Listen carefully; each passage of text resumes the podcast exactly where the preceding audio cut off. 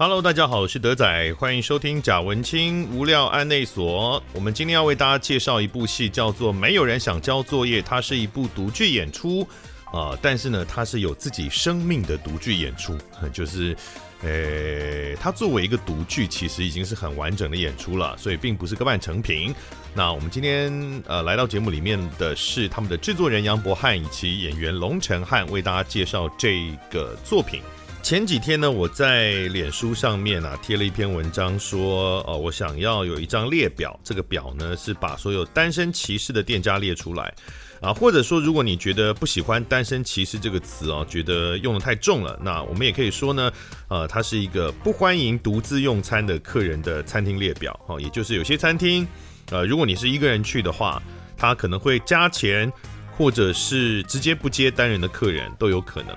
因为我自己是一个很常很常独自吃饭的人，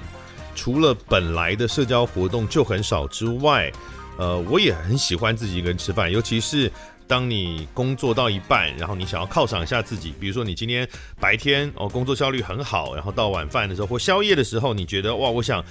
临时想要犒赏一下自己，然后我找家餐厅好好的吃一顿，哦，这个时候你当然就是一个人了，你很难临时找到朋友来陪你吃嘛。所以，我真的很常一个人吃饭。当然，作为客人来说，如果店家告诉我说需要加钱，或者是没有办法接待一个人的客人，那感觉一定是会不好的。不过，我当然也可以理解，呃，对店家来说，他们应该也不是真的讨厌单身的人，没有道理嘛？为什么要讨厌单身的人？都是为了成本问题啦，哦，那一定是有成本考量的，这个我是理解。那只是说，我想结果论上面，他确实是比较不欢迎独自去用餐的客人。不过程度上其实也是有差异的，有的呢就是一个人要算两人价哦，那有的呢是当然加价，加价也有高有低啊。而且加价的理由其实不同种类的店家其实都不一样。最普遍的当然就是座位的问题，因为你一个人占两个人的座位。哦，虽然三个人也会占四个人的座位，可是可能比例上来说，他亏的没有那么多。哦，那一个人占两个人的座位，比如说以台北来说，这个租金也很贵啊，所以他的空位数多的话，他能够卖的东西就少了。尤其是如果他是一个呃吃到饱的店家的话，他赚的是人头的费用，所以也不是说你一个人就可以呃用基本消费这这个概念解决这些问题。比如说他有的店家可能就想说，好，那我有桌的基本消费嘛。不管你几个人来，你一个人来也好，两个人来也好，我只要这一桌基本消费有到，我就也吼啊。但是吃到饱店家没有办法这样，所以他相对来说比较有这个动力去限制呃一个人去的客人，我可以理解哈。但有另外一种呢，我觉得更好理解的就是，比如说有的火锅店，它的那个锅啊。的汤头的成本是固定的，所以你如果不是小火锅，它是两个人是共锅的那一种的话，那一个人去吃跟两个人去吃，它的这个汤底是一样的，它的食材并不会因此变得比较少。所以一个人去吃的话，它的汤底的费用会比较亏。所以有的店家是少少加五十块，我觉得这个就还蛮可以理解。不过当然也不是说别的就一定不合理了，这个都是程度问题。然后呢，依照店家所讲出来的理由，当然对每个人来讲，他都会有觉得合理或觉得不合理的判断。坦白说，我在列这个名单的过程当中，其实有越来越同理店家的处境了，就是。一开始的时候情绪还是带得多一点，但在这个过程当中，我越来越觉得列这个名单是一件真的是对双方都很好的事情。因为其实你想想看，一个客人站在门口，然后他想要消费，店家要拒绝他，不管是要加价也好，或者是要直接不接也好，其实都是很尴尬的一件事情，对客人也尴尬，对店家也很尴尬。店家也不想得罪客人嘛，你这个客人虽然没有办法接，就是因为你一个人来，我那个成本北侯没办法接，但难保你未来会想要跟朋友一起来啊，所以我以店家不想得罪客人，所以这个这个本来就是一件很尴尬的事情。那我也遇过非常非常多的状况是，比如说我今天想要吃饭，然后我在 Google 地图上面开始查说啊，附近有什么餐厅，查查查，然后查完餐厅，哎有这个，然后再查一下实际，看一下实际，好好像都不错哎，好，结果我就。骑车到了现场，甚至有的还排队排到，排到之后呢，才发现啊，他们不收单人的客人，或者是要加加价，然后可能加的我觉得太不划算哦，那就决定不吃。这一来一往就花了可能半个小时，甚至快一个小时的时间，非常浪费时间。所以。我我在做这个名单的过程当中，越来越觉得，嗯，有这个名单其实是双方都不会尴尬，嗯，然后也不会浪费彼此时间的一种做法了。也有一些留言的朋友觉得，我为什么要求要去，呃，这个店家都要照我的想法做？我没有，我没有，真的没有要求。我刚刚讲过，其实他们当然有他们的考量，成本的考量嘛，所以。我觉得我没有合理的理由去说明店家这样的考量都是错的啊！如果我真的有道理觉得他们这样做都是错的，那我觉得我可能会呼吁店家要改变。但我觉得我没有啊，因为他确实有成本的考量，只是程度问题而已。所以我并没有希望他们改变。当然，我也会希望，如果一个店家在规划他的座位的时候，能够。更多的考量不同人数的客人的需求哦，当然可能是更好的。比如说，它也许有会有吧台，会有两人位，会有四人位，哈，有各种符合不同的人数的位置。就好像我们以前在玩那个电脑游戏模拟西餐厅经营的时候，你在选择座位的时候，你就会把各种不同组数的座位都排嘛，因为你会不希望把任何一种客人都推到门外嘛。如果店家能够在开始的时候，不管是在呃，消费方式的考量上，或是座位的规划上面，就能够先考量到单身的客人，或是一个人吃饭的客人，那当然是最好的。可是如果那都已经已经这样了，你也没有什么道理硬要要求他一定要改变来符合独自用餐客人的需求。这当然是这样子。可是来留言的其实没有在管你到底是怎么想了，反正他觉得你在。呃，要求店家改变，你就在要求店家改变。然后，如果我说没有没有，你其实没有搞懂我的意思，你误会我，他就说我戴他帽子哈之类的。我不过讲到酸民这件事情，我个人对于酸民是非常非常的无感，就我是完全不会被酸民伤到的的状态哦。呃，不是说都不在意评价，但如果这个评价是来自于一个我认同的。比如我的某个我认同的朋友，我觉得假设我做了某件事情，然后我有个朋友在这一行里面他是顶尖的，然后我很认同他的能力跟判断，那然后他对我的评价我会很在意。但如果是一个路边 I don't know 是谁的这种酸民，我是完全一点感觉都没有，甚至我在回应酸民留言的时候相当的兴奋，就会有很爽快的感觉。这，因为我二十岁的时候，二十二、二十出头的时候就在广播电台上班。我记得我在飞碟电台上班的时候，因为当时我是取代了原来的时段的三个节目，因为原来他们那个凌晨时段，我是三小时的带状嘛，然后他们那个时段每一小时本来是一个带状节目，所以我的节目等于取代了三个带状节目。那所以呢，我刚开始去飞碟的时候，这三个带状节目的原来的粉丝们就很干，就是很讨厌我，然后就有各种各样的酸民的这个说法。而且作为一个广播主持人，你当然你的听众都是面对可能几十万人起跳的，所以一定就会有很多酸民啦。那也有很多想要证明自己存在感的一些嗯听众们。所以我很早很早年纪很轻的时候就很习惯。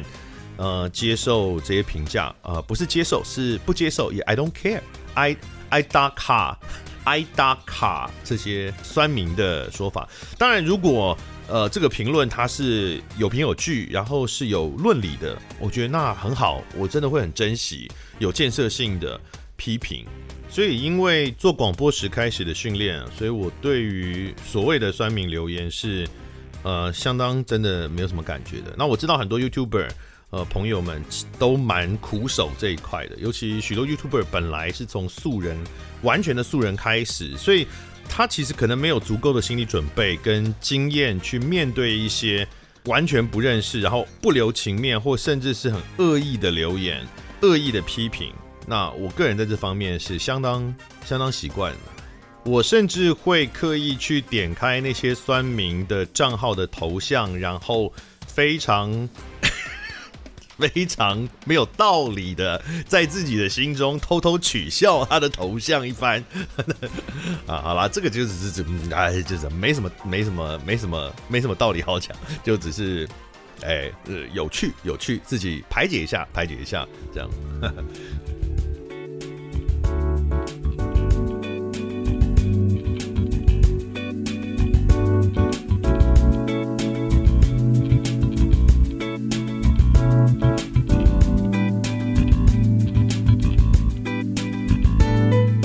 好的，我们接下来为大家介绍一个独剧演出哦。那现在讲独剧演出呢，已经是不大知道自己到底在讲什么的状态，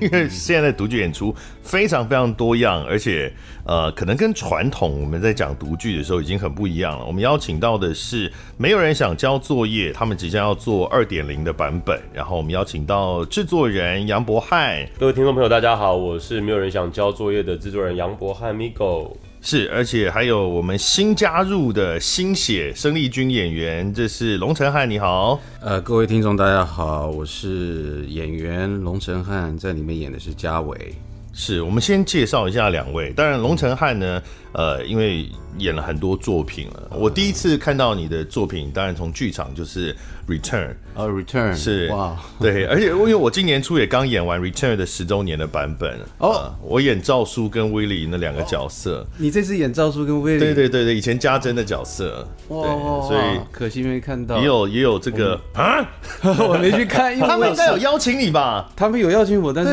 我那个时候儿子啊，哦、oh. 嗯，才几岁哦，好，沉浸在这个世界没有别人的状态。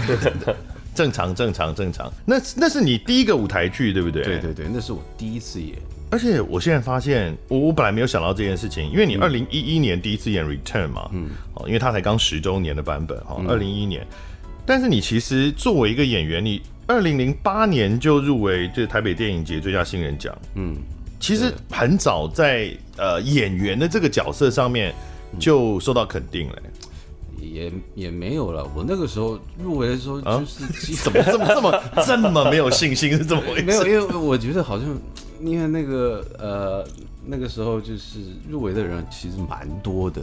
那你们那也是一个肯定，因为毕竟你是从最早，我我觉得你应该不喜欢人家提这个，但因为最早毕竟从这个歌手的角色转到演员的角色啊，对啊，而且你后来一直都在电视、电影，然后。进入剧场，剧场也累积了很多作品啊。对啊，是剧剧场是呃，反而是比较之后的。一开始反而是电视。那其实会接触到剧场，最主要的一个原因就是我希望去尝试。因为我不是读戏剧系的嘛，后来除了 Return 之外呢，也跟人力飞行剧团合作吉米音乐剧《地下铁》，嗯，哦等等。那我们呃制作人，制作人坦白讲，我之前对你没有很了解，然后网络上能找到的资讯非常少啊、呃，有关的资讯都是一些去泰国学 学跳舞啊，是，真假的？对啊，然后、那个、是前几年刚好对泰国的传统戏曲有兴趣，然后把它我就到了泰国。申请了国议会的一个补助，然后到泰国去蹲点蹲了两个月，然后跟他们学泰国的传统舞蹈，然后回来之后把它跟台湾的京剧结合，就是玩具工厂做了一个作品，对不对？是是是，它是比较创作面上的，而且因为是国议会的补助，所以你没有办法从网络上把它删掉。没错，因为它是公开的补助的成果，这样，所以不管结果怎么样，就是我才查得到。但是至少有这些，嗯。但是你现在是制作人的身份，而且我们刚刚私底下稍微交换一下这个想法。嗯也不只是现在是制作人的身份，不是说什么以前哦舞者或演员转成制作人，你一直都有在制作戏剧，对不对？因为我本身是北艺大戏剧系出身，是，所以从在学校开始就有试着跟着学长姐进入剧场或者是电视电影这一块去做幕后的制作。那一开始的时候，很久很久以前是一个引进台湾的音乐剧叫《Into the Woods》，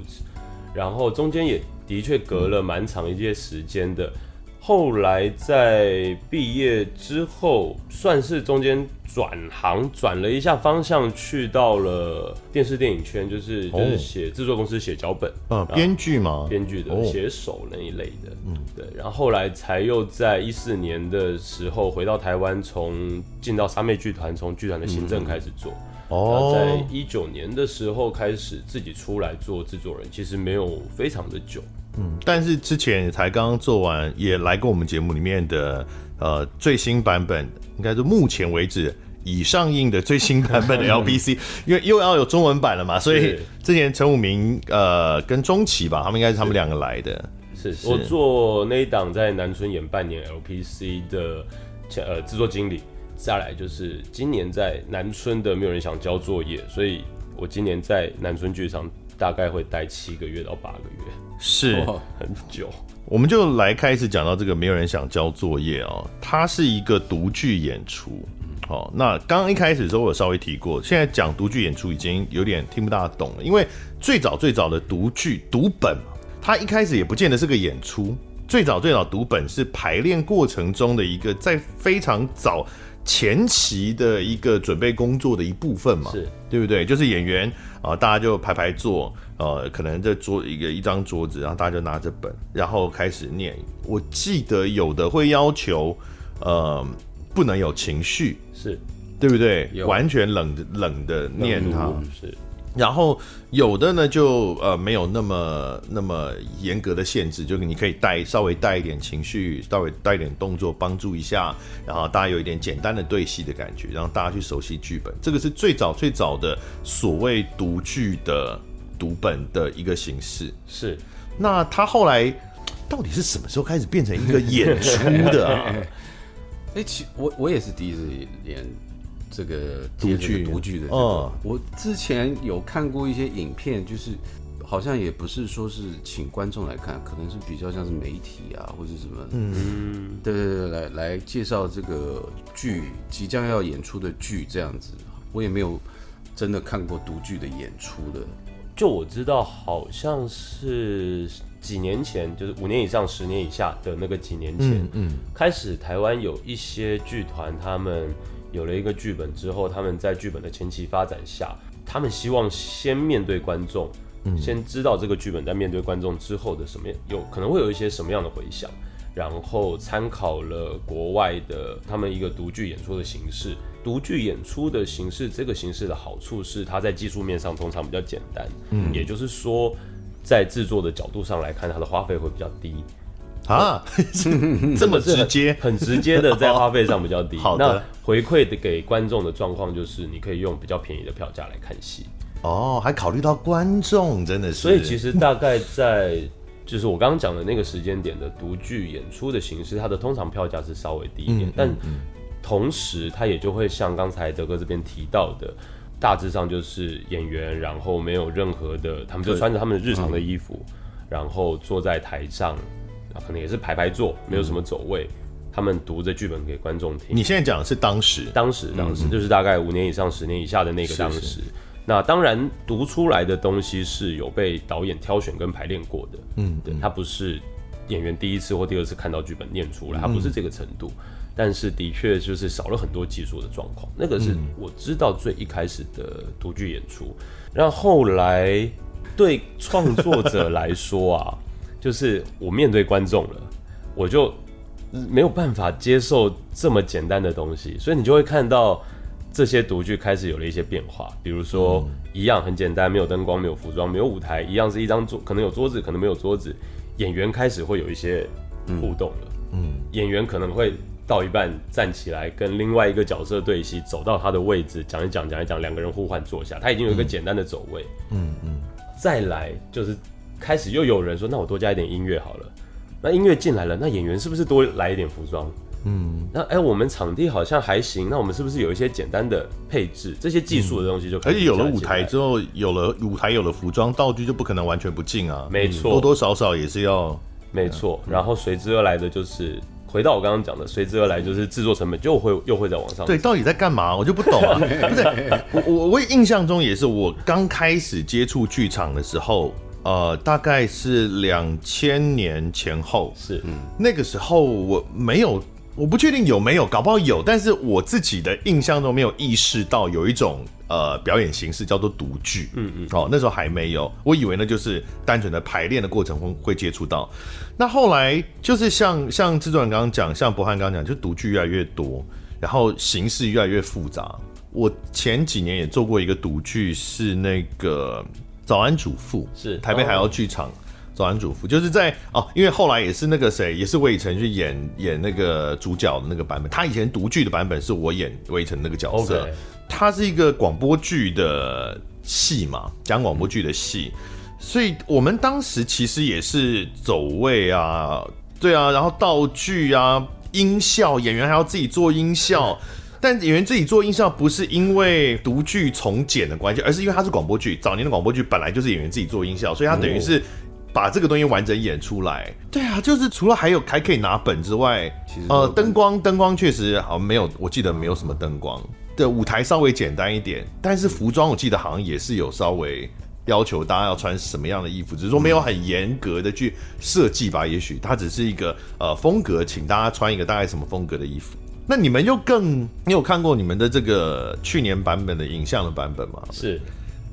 那你们要你们的服装也是很完整的啊，然后灯光也当然很完整。对，我觉得到你们现在这个独剧到复杂到这种程度，我已经不知道什么叫做完整这件事。OK，就是它到底会不会？我看到一半，我甚至有觉得说。它到底会不会真的有一个非独剧的版本，还是说独剧这个形式，它到这种程度，它本身就可以是一个完成版啊？呃，对我来说，我认为他在没有人想交作业这出戏在制作到去年的那个版本的时候，其实它的确是有一个过程。嗯，我一开始的确是想说，哇，我难得找到去年六位呃很精彩的演员，嗯，那他们的时间，老实说没有。那么容易大家搭得上，大家都很忙，嗯、是，所以我就想说用一个简单的读剧的方式来进行，哦、这是最一开始的想法。嗯，然后呢，就像刚才提到的，呃，创作者其实会想要呈现给观众更多更完整的东西，所以一路叠叠叠叠叠，就会变成呃德哥在影片中看到那样子，或者是呃 Chris 呃陈汉在排练场中我们知道的那个样子。嗯，所以到了最后。这个没有人想交作业，所谓独剧版的这个演出，我认为其实它就是一个正式的演出哦，因为它可能就不会有非独剧版了吗？这件事情很有趣，所谓的独剧版跟非独剧版的差别，如果只是在那本剧本，嗯，那好像没什么好玩的。但是，呃，南村的这个独剧的版本跟正式演出有一个。呃，完整规格的舞台灯光服装，这样子完整规格的正式演出比较起来，很有趣的事情其实是多了跟舞台指示的。嗯，交流对，跟观众之间非常非常近距离的那个交流，那个交流是我们之后如果进到比较中大型规模的剧场是没有办法做到的。对，我想的就是这件事情，就是你们在一开始发展这个独剧，就是没有人想做交作业的时候，是有设定那个跟比如玩观玩弄观众跟呃舞台只是入戏这件事情吗？排练的时候发展出来的。对，所以我一说它可能会产生一个质变。是对不对？他我们本来做一个独剧，就算是独剧演出，它是呃为了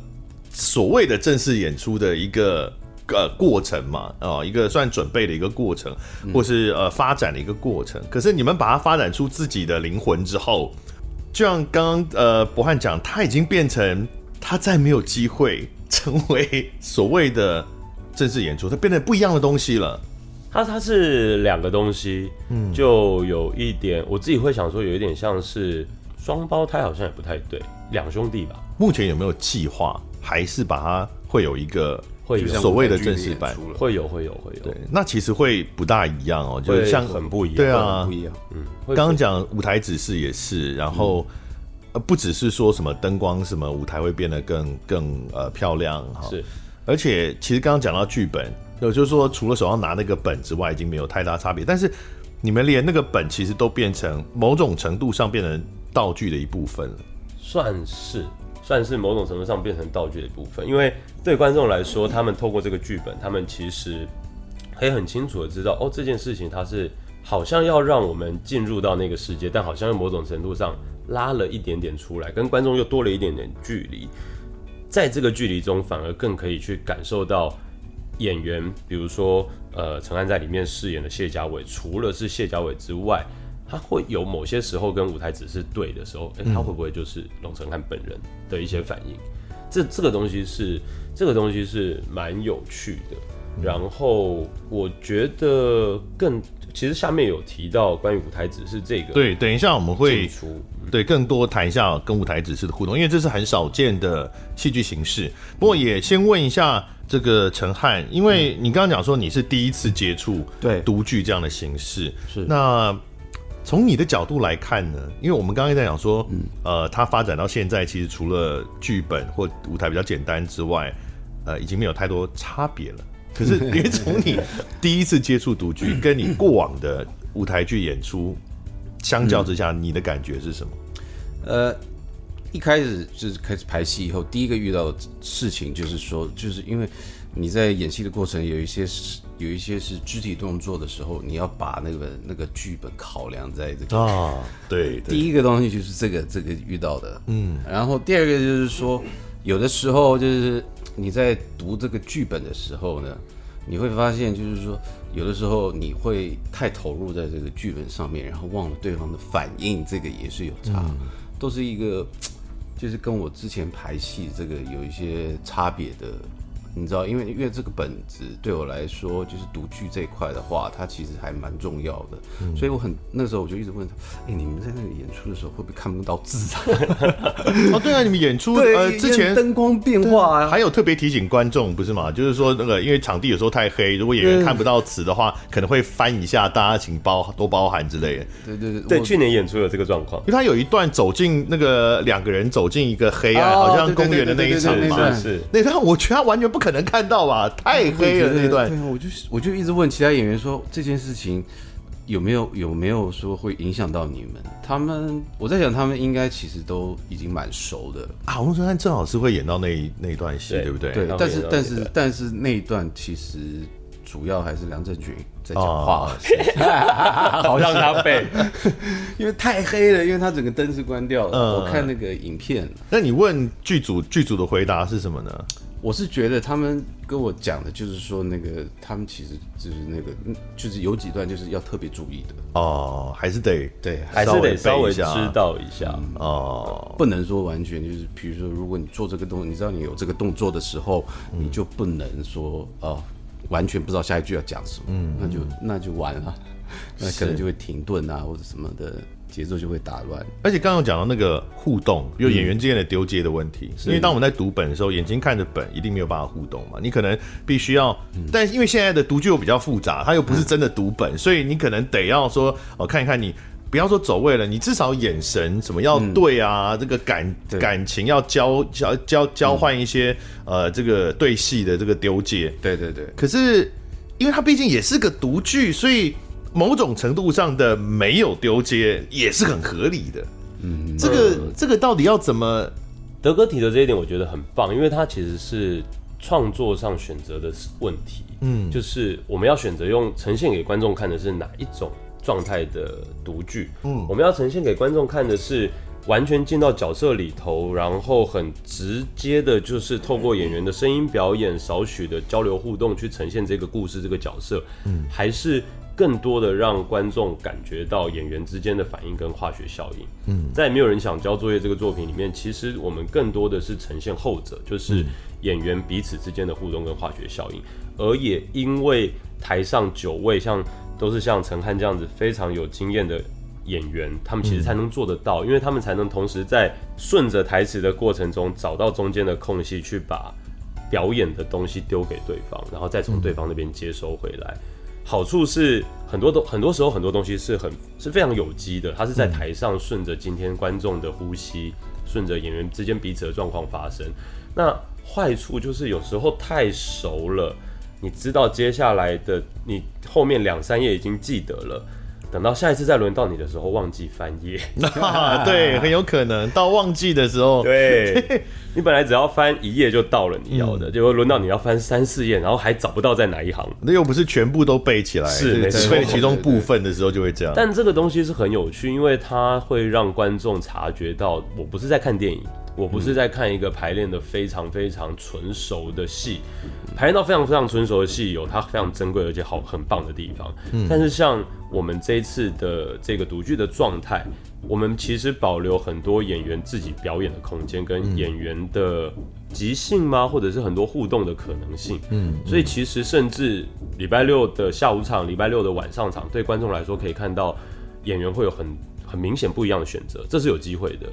嗯，那个那个选择。是讲好的要这样吗？没有没有。没有，因为自然本来就会有一点下午场晚上场不一样，因为观众组成其实也不一样，所以我我我不知道听众理不理解哦。就是呃，我们在演出说，其实当然理想状态应该是每一场都要有给观众同样精彩的东西啊，呃嗯、但是其实会依就剧场是一个非常呃动态，然后很有呃是每一个每一场演出都有自己生命的的这个状态，所以一他现场的反应，其实演员在台上的表演选择会有不一样的，没错，呃呃导演可能不大会不一样，因为导演。在演出的时候，他已经不能干嘛了，所以在 演员会有一点选择，呃，尤其是像喜剧就会最明显的。没错。那呃，下午场跟晚上场的差异呢，就是如果以如果礼拜六啊，下午场晚上场，我们以前的印象，我记得是下午场的艺术系学生会比较多，就剧场就是戏剧系的学生会比较多。晚上的话，就是一般的家庭观众会比较多。OK，那家庭观众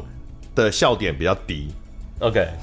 戏剧系学生就会自以为专业，对，就 就比较没有那么好取悦，除非台上的演员是他的亲朋好友啦，否则就比较难取悦。所以我记得我们以前演，比如说 LBC 的时候，因为它非常非常多场嘛，所以有的场呢就会表演就会稍微收一点，然后有的这个观众比较好取悦的时候，就表演稍微放一点之类的。那个感觉就是啊，你喜欢这个，那我那我多给你一点啊，你不喜欢这个，那我省点力气。我我感觉到演员在台上有时候会有这个状况，那甚至即使是像呃陈安他们这样子这么专业的演员，他们在台上演员跟演员之间都可以去抓到对方说，哎，你今天想要往哪边走一点吗？我可以哦，可以哦，然后他们就过去了，嗯，那没有人拉得住，因为台上没有别人拉得住，就顶多舞台只是他可以在适时的时候去拉一下。有明确的即兴空间吗？安排在安排上，这个我，我们每一次在排的时候都会有一些不一样。我我每一次排跟每个演员对戏的时候，对啊哦对，你要这样子啊，没有了，但是就是你会感受到差别，嗯。而且而且因为这次演员不是固定的，就是六个就六个嘛，你们会有九个演员轮换，对不对？对，所以像我的角色，就我一成也会演。对啊，而且他本来是演另外一个角色，然后还有陈家奎也会演。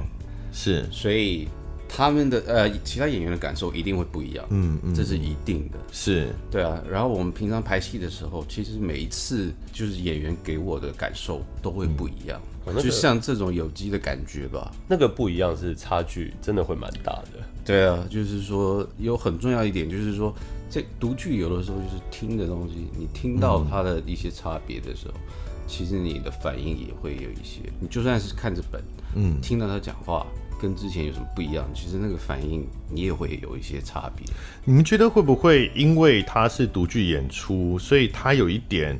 呃，当然不是说因此就呃容许端出不 OK 的东西，而是会呃有更多的容许尝试跟即兴的空间，有没有这种感觉？我觉得有，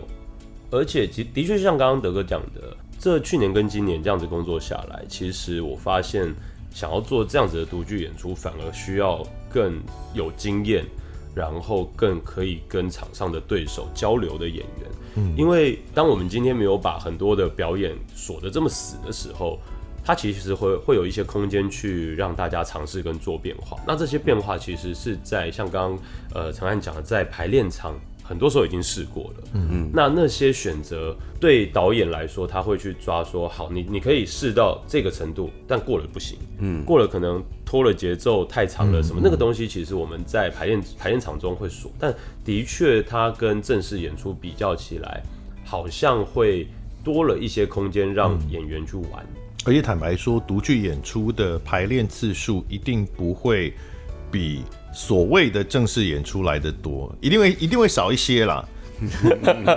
我用一些哦、喔，少蛮多的。我用一些啦，一定会比较少。是是，所以对演员的要求就会更高，因为你没有时间去打磨，没有时间，没有那么多时间让你不断的去要怎么尝试，要最后确定一个哦，原来是 OK，这个这个方式是 OK 的。很多时候是要靠演员的既有的经验去判断，嗯，然后跟角色快速的。呃，融合跟发展这样、嗯、是。那我觉得独剧，呃，到现在这个形态，它真的已经是一个完全真的是不同的东西。比如说早期的独剧，就算是独剧演出，它可能还带着一点服务文本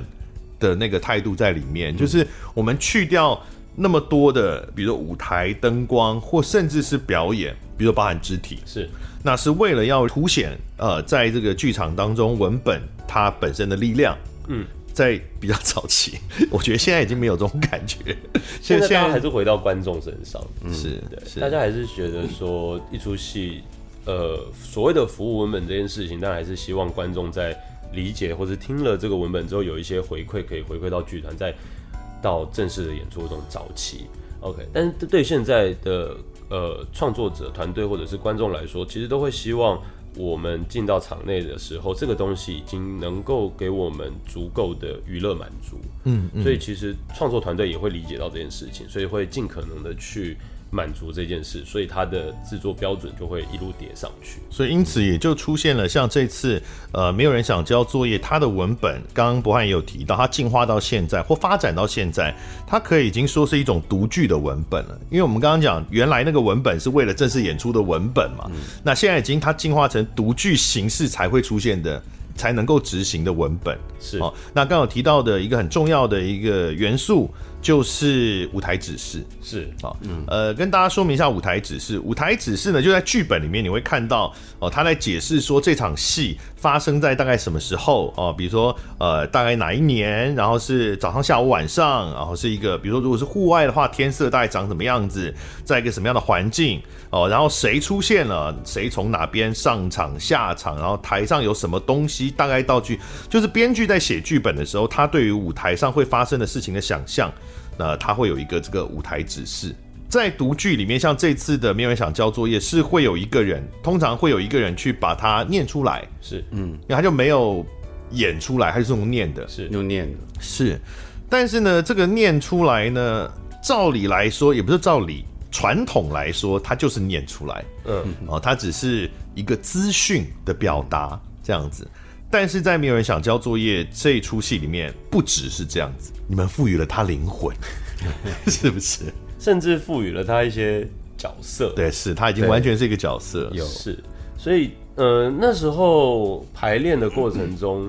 我们尝试了很多，在去年其实就尝试了一些事情，嗯，然后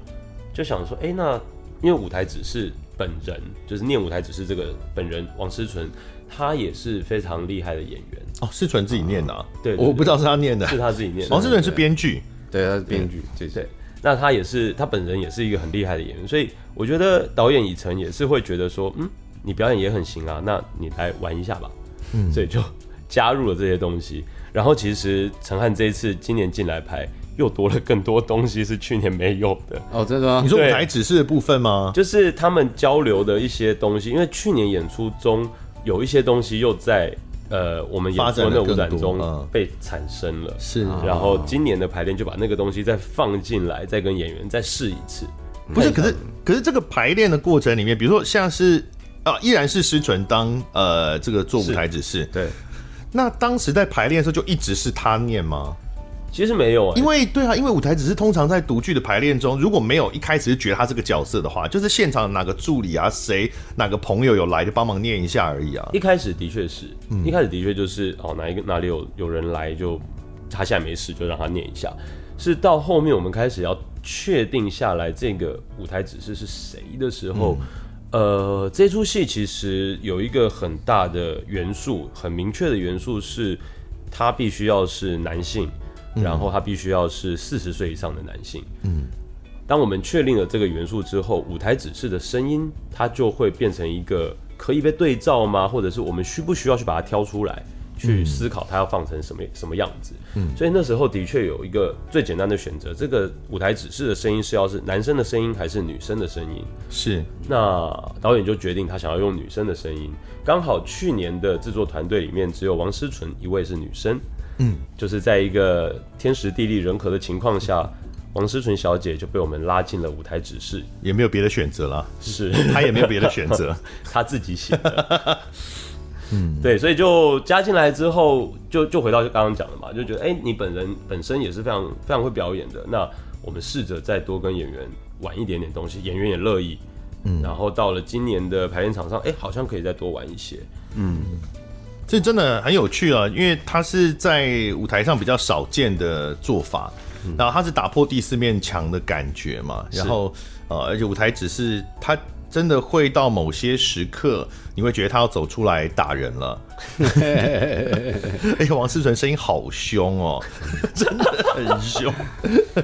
对，有一点那种，就是我们讲一般讲旁白是上帝的声音，是的那种感觉，对，就是上帝是个女性，然后她很她很凶狠，对，她会她会呃发落雷去攻击演员的。嗯我一开始很不习惯，就是有有的时候要要做下一个呃呃动作或是下一个台词的时候，要先等那个舞台指示讲完。哦、我有的时候就会先哎哎，要等一下，哎，对，对对对对，读读剧上的话，这个时间要不要带戏啊？因为、嗯、因为在正式所谓的正式演出是不会有等舞台只是讲的这个时间嘛，嗯、所以那个戏感是一直存续的。他的他讲的其实蛮蛮有戏感的。不是，那演员呢？要带着戏吗？就是内在要带着戏，但是就是可能你下面接的第一个动作或者台词要等他先讲完这个，就变成那个舞台只是变成是整个整个戏的其中一部分。我我觉得像刚刚德哥提到的这件事情，比如说如果是戏整场戏的中间，嗯、如果是前后的话，那当然比较容易解决。嗯嗯，就是这出戏的一场戏的中间的部分，舞台指示的，我印象中大部分的指示都是短的。嗯，所以他的指示不太会干扰演员，最干扰演员的那几次很有趣，你们来看就知道了。可以形容啦，就是说，因为本来就想呃，接下来想讲到，就是有一些明显的跟演员产生关系是设计的，是，就是呃，他打断了演员的表演，但是这本身就是表演的一部分，所以这个就没有问题，是啊，自然没有问题。还是我觉得也搞不好在排的时候发展是说，在排的时候发现他打断了演员表演，然后很自然这边就发展出一个小东西出来，是有可能的吗？是是有可能这样子。这件事情其实一直到最近的排练，偶尔都会有一些就是演员的排练发展出来的东西。大家说，哎，因为换就是换不同的演员诠释同一个角色了嘛。嗯。所以自然而然会发展出不同的内容，然后导演就会把它留下来。那这个东西有可能是角色跟角色，也有可能是角色跟舞台指示。是。那这次这个没有人想交作业呢？他除了我们刚刚讲说舞台指示，我们一直都没有很认真的去介绍他的角色，好，到底是怎么回事？他们有六个角色，好，六个人刚刚有稍微提到，都是四十岁以上的这个男性，是，嗯，哦，然后呢？他们可以分别介绍一下这六个人吗？呃，这六个角色其实有一位是知名的演员，嗯、就是角色本身是一位知名的演员，是。然后有一位是，其其实六个角色都是戏剧演员科班的背景出身，所以他们都是学戏剧的，都是学戏剧的，嗯、没有错。那彼此之间在学戏剧之后，也刚好这六个人现在都在相关的行业工作。只是每一个人的工作状态会稍微有一点不一样。他们是大学同学吗？这件事情很妙，有一些人是，但有一些人不是。我知道有三个是同学，但他们三个是大学还是高中？他们是三个是大学，因为里面有些人是大学才学戏，有些人是高中就学戏了嘛。是是是是是，他们有一些人是呃大学同学，有一些人应该是出来工作之后认识才认识的。对，比如说像陈汉礼饰演的谢家伟，他就有他们在聊天的过程中就可以知道，他并不是梁振群饰演的那个角色的。大学同学，对，所以他们会有一些这样子的介绍。嗯，然后像高英轩饰演的角色，就是他也是一个演员，但是他的机运一直没有很好，但他仍然在这一块这个工作的领域上努力着。嗯嗯。然后像陈家奎也是，呃，陈汉饰演的这个角色，他就会比较偏向是啊，发展更不好，发展对。我知道你刚刚停顿是因为你怕，毕毕竟有很多演员在当老师。是，谢谢。好了，这个角色我们讲这个角色，他觉得自己没有被满足。对，因为这个角色并没有把教育作为他人生的置业嘛，是跟我们那个优秀的伙伴不一样。没错，是。然后其他比如说像呃叶文豪饰演的角色，他也是，甚至你看不出来他有在接戏。他就是好像有在工作，但是他是不是还在这一块，还是只是半只脚踏出去？嗯嗯。那像韦以诚这个角色就很明确，他是一直有在演演出，然后就很明确的，好像锁定在舞台剧上。嗯。然后还有像欧弟的这个角色，曾志远这个角色，哎，对啊，好像也不知道有没有在演哦。对，但他也自他剧中也有提到，他有工作不上不下，所以感觉出来他还是在有演出，可是是不是能够？足以养活他自己，或者是他还是有别的工作，这件事情其实蛮难断定的。六位发展状况不一样哦，就是有高有低的戏剧系毕业生，是到四十岁以后所发展出来的故事，是是，诶、欸，其中的。当然，每个人的个性都不大一样啊。有的人就是感觉很温暖，然后很这个 carry 的个性嘛。像这个 O D 的这个角色，我们现在讲都是以去年的版本为准，因为今年其实已经不一定是他们演了，就每个人的这个角色会有像，比如说 O D 的那个角色叫做徐博宇，他就是不止只有他演嘛，他跟那个耀郭耀仁、郭耀仁哦一起都有扮演那个角色。是哦，那像那个角色就是比较温暖的，是。那也有比如说渣男，就是。现现场 爱的这个角色，龙哲，他算渣男吗？他也不算渣男，我觉得他是他就是就是后来进社会以后，就是可能遇到了很多事情，有一些压抑，然后他就是不再想不想要再去控制某一些自己能够开心的事情，他就就是全部都放掉，就去都去尝试，放纵自己的欲望，对，就是去都去尝试。但其实就是说，他可能就是在这个他自己想要做以前自己想要做的事情上面，他并没有得到他想要的。你说呃，以演员这个角色嘛、嗯，他可能有一些被打击到啊，甚至有一些压抑啊，什么很多很久了。然后后来他想开了，就全部都就是放纵自己。嗯，某一块是这样子。是那那个对于自己的。呃，成就感啊，或者是事业的期待，因为刚刚讲到每个人的呃事业状态上上下下不大一样嘛。嗯，那这个戏呢，其实是它又是一个，我觉得他谈的最主要，对我这个观众来说，最最主要的话题都是在于这个社会对于男性的期待。嗯，哦，或者传统上，因为这个社会对男性的期待，或是长久他们呃生活在这个社会里，他们对自己会产生这样的一种一种期待的那种直男遇到的。的问题啊，包含呃，就是工作要成就啊，嗯、什么呃，这成家立业啊，婚姻啊，然后他们之间的直男之间的好朋友的相处方式，是一个被被限定在某一个范围内的一个相处方式。哦，比如说跟这个刚刚讲到舞台指示剧情走到两个，其中两个角色在互诉心事，哦。大概是这样，那其中一个角色就应该安慰另外一个角色，然后呢，舞台指示就说某 A 角色要去抱某 B 角色。哦，然后演员就惊讶，然后呢，这个演员都不知道怎么抱，然后舞台只是再呃再去提示他哦要怎么抱，尝试去抱怎样的，到最后放弃，舞台只是说哦拍拍他的肩膀，对，但我那时候看的时候，虽然我不是直男，但我很有感，因为我我呃我是男同志嘛，那我们的朋友之间的那个 close 的状态。跟直男之间 close 状态是完全不一样的，嗯，就是我们之间朋友不用不用对彼此有什么非分之想啊，就是如果有人难过的时候，你啊抱抱，然后就安慰他，嗯，这直男之间就是啊，好了好了好了好了，没事了。我觉得那一段对我来说，我就哇，看超级这这就是在玩一个直男之间的那种关系的远近的问题。我觉得这出戏的确讲了很多所谓直男，是尤其是四十岁以上的直男，就是我们更更多好像知道了一些我们应该要怎样，然后在现代二零二二年的当下，其实我们也知道说我们可以多给予一些肢体上的触碰，我们可以多给予一些关心。可是四十岁以上的人在从小到现在的哦，还不是那个年代，还不是那时候，还没有学习到这样，所以这件事情会更难。对他们来说，可能。会是一个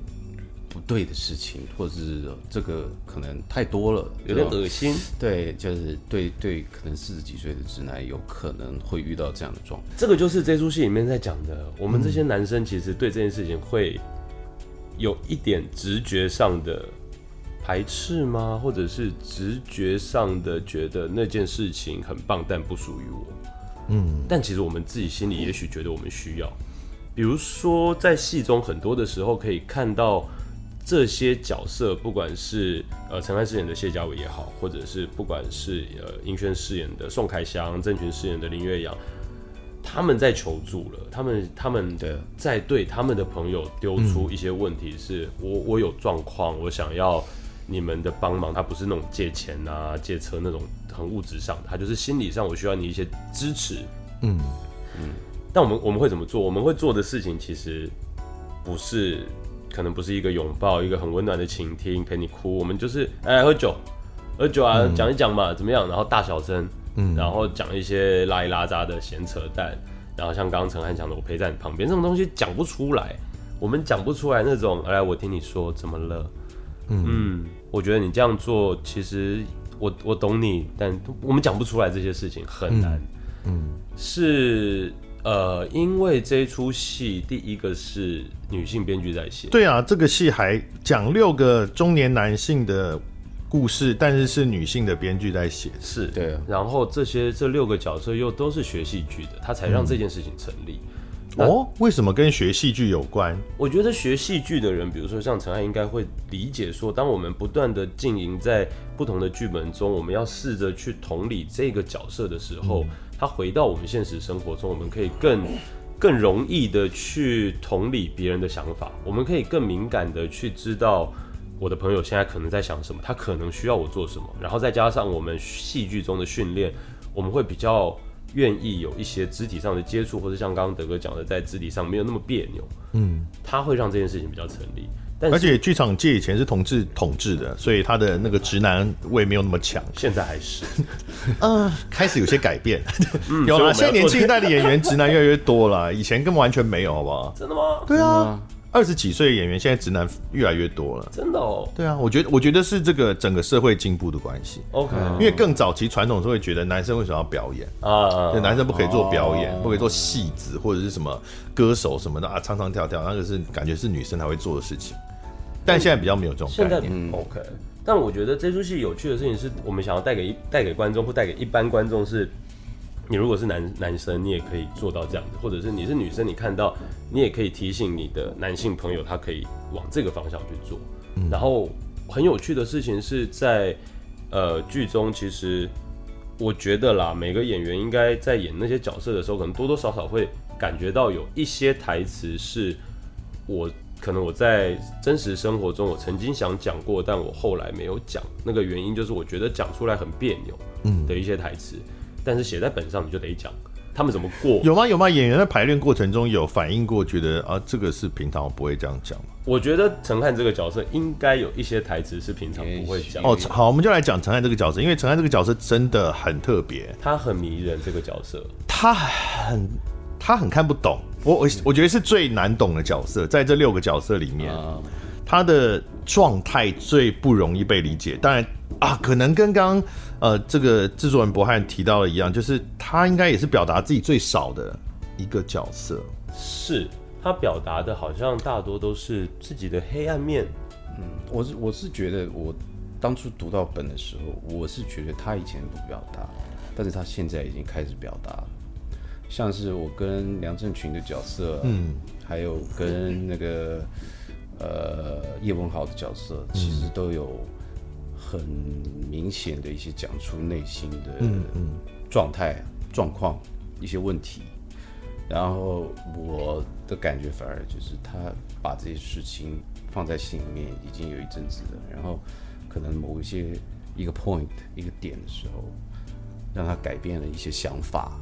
是我们讲说这个。承翰的这个角色是渣男哦，就是他到底算不算渣不知道，但为什么会这样讲呢？就是我们刚刚稍微有介绍这个角色嘛，就是他呃无法达到一些他本来心中呃设定的一些成就跟目标，嗯，然后之后他就放纵了自己的很多欲望，呃，大家可能会往一些比较糟糕的方面去想，呃呃更糟糕，更糟糕。再糟糕一点，对。呃，可能没有到那么糟糕。好，可以了，可以了，可以。哦，OK，但真的也很糟糕哦。呃，是会不是会被警察抓的糟糕？我觉得还好，他没有，他那些糟糕没有真的违法，没有违法，没有违法，对不对？不算违法，违反道德跟违反社会的那种。讲出来的没有违法，对对对。但是我哎，什么意思？没讲出来的有？我觉得有可能吧。对啊，也有可能。对啊，如果今天有一个未满十六岁的，我觉得以他的状态，他是。会吃掉的，呃，有可能，因为以他现在的状态，但是我并不觉得，我当初看这个角色，我并不觉得谢谢家伟这个角色是一直都是这样子的人，嗯，我是觉得他有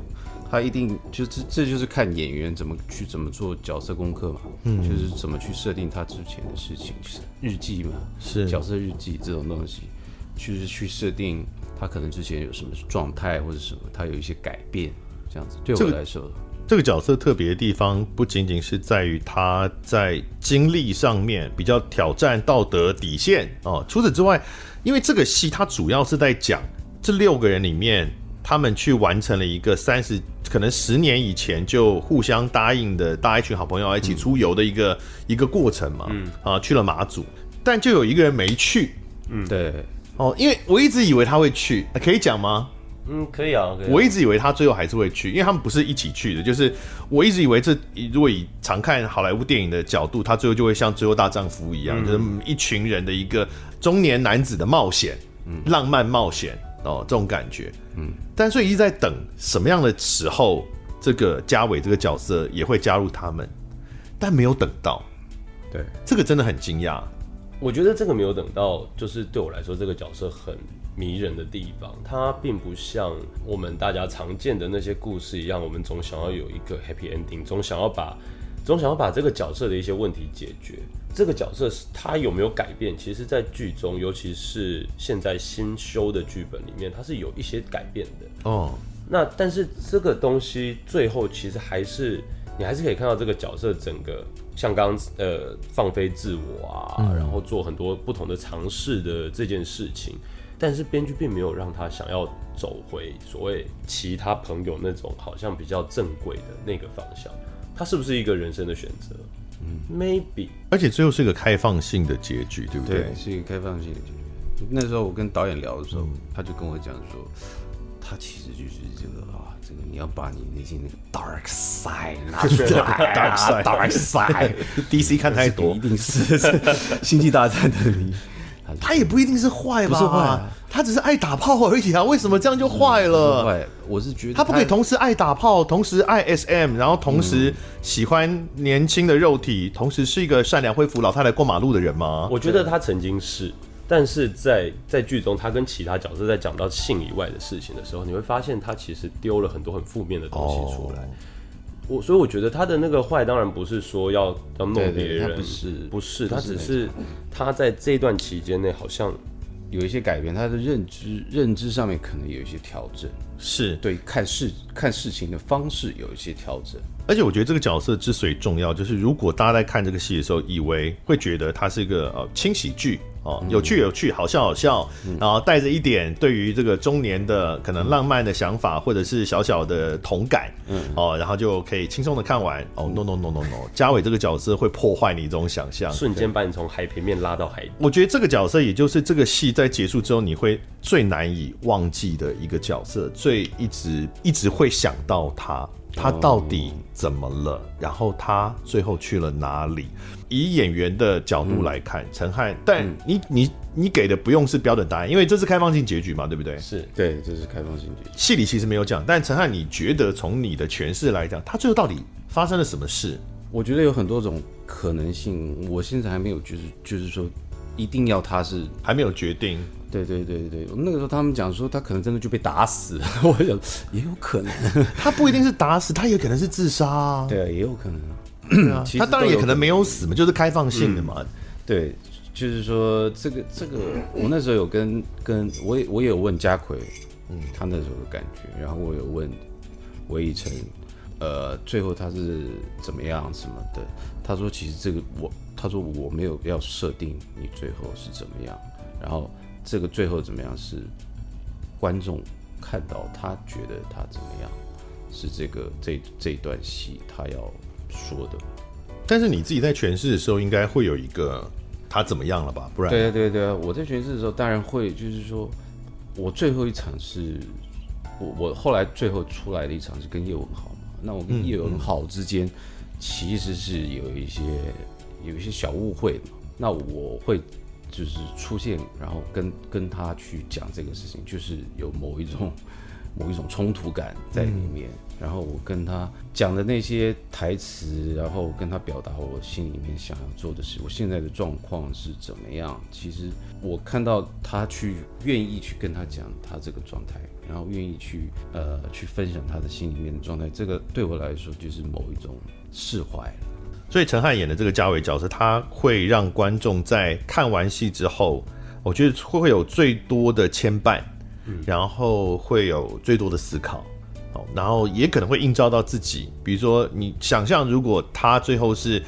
呃放开了，心中放下了很多，那自己人生中的这些关卡，是不是也可以怎么样的放得下？这样、嗯、对，嗯，大家不要太负面了，嗯，有点担心，对，是，对，好。不过呢，这个戏没有人想交作业，他大部分的时候都还是很轻松、欢乐的，大概百分之九十吧。是，而且呢，他有大量的，我觉得有些想要让大家看懂的梗，有些是没有很在乎你看不看得懂的梗。那而且上一次，因为我看的是上一次的版本，搞不好上一次我看到的这次就没有了，或者是改成别的，或者什么都有可能。我稍微讲几个，我觉得可以讲嘛，就是讲你我觉得莫名其妙为什么要放在里面的。This is the way，谁听得懂？我有看《曼达洛人》，我听得懂。现场演员当然做一个，演演员有牌，一定知道什么是 This is the way。This is the way，对，This is the way。完蛋，这一定是韦晨，这一定是韦晨做导演自己。呃，这是高英轩跟梁 梁振群啊，他们在和好的那一场。然后他们讲了一个 "This is the way"，就是排，嗯、就是他们有这句话做 ending，然后他们就和好了。然后那时候排练的时候，其实就在想要要怎么讲出他们最后去和好的那一段。然后我忘记是谁先，应该是韦以诚。对呀、啊，他是星战迷啊。嗯、This is way 是曼达洛人，曼达洛人就是那个赏金猎人他们的那个族群。嗯，然后他们那个族群的信条的那一句 slogan 就是 This is the way，就是我们 Man Man Man Mandalorian 的 way 这样。This is the way，还是梁还是梁振群提出来，我有点忘了。但总之，韦以诚一定是听到之后就觉得他要留下来。我跟你讲，我我我我看我看影像记录嘛，我觉得现场就是充满着一头雾水，这应该有很多没有看过《曼达洛人》的观众会完全不知道你们在干嘛。但有趣的事情是，这句台词好像你听不懂也，也也可以知道他们在干嘛。呃，大概知道英文程度有到一定的程度就可以了。对啊，所以就就也是因为这个原因，所以我觉得他们有把这个台词留下来。是，反正无论如何呢，这就是一个充满着各种。可能也是私人，可能是某一个年代的梗，是哦。然后呢，再讲四十以上的大叔的故事，哦的，充满着大牌卡司，哦，大牌卡司包括我们念一下好了，呃，欧弟曾志远，哦，吴定谦，哦，魏晨，魏晨也是导演嘛，然后高英轩刚拿到台北电影奖的最佳男配角，是对，是，然后梁正群。陈家奎，陈家奎也是近期影视作品很多，然后一直很干自己名字会被念念成陈家达，然后郭耀仁，然后还有呃陈汉龙陈汉，然后还有叶文豪，是，那总共有九位演员会来诠释六个角色，然后在南村剧场。是南村剧场，是几号到几号演出？呃，今年的八月十号到九月四号，每个礼拜三到礼拜天，我们一个礼拜演六场。礼拜三晚上，礼拜四晚上，礼拜五晚上，礼拜六下午跟晚上，以及礼拜天下午。是，然后它是独剧演出 Round Two，但是大家不要因为看到是独剧，觉得啊是个未完成的版本，所以就不用进去看。我们今天像我们今天介绍的一样，它其实已经完全是它有自己生命的独剧的版本。嗯，以后就算会有正式版。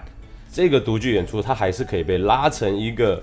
比较 close、比较亲密的剧场的演出版本。而且，这个独剧演出里面的很多元素，你是在正式版你反而看不到的。没有错，是，所以呃，可以去试试看哦。它是一个能够让你哈哈大笑、很开心，然后但是呢，你离开剧场之后。心情还是会不好一阵子，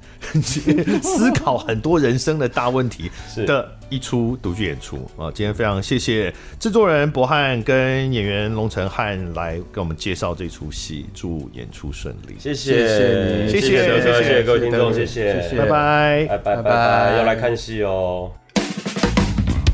感谢收听贾文清无料案内所，欢迎到脸书粉丝专业贾文清德仔留下你对节目的感想哦，下次见。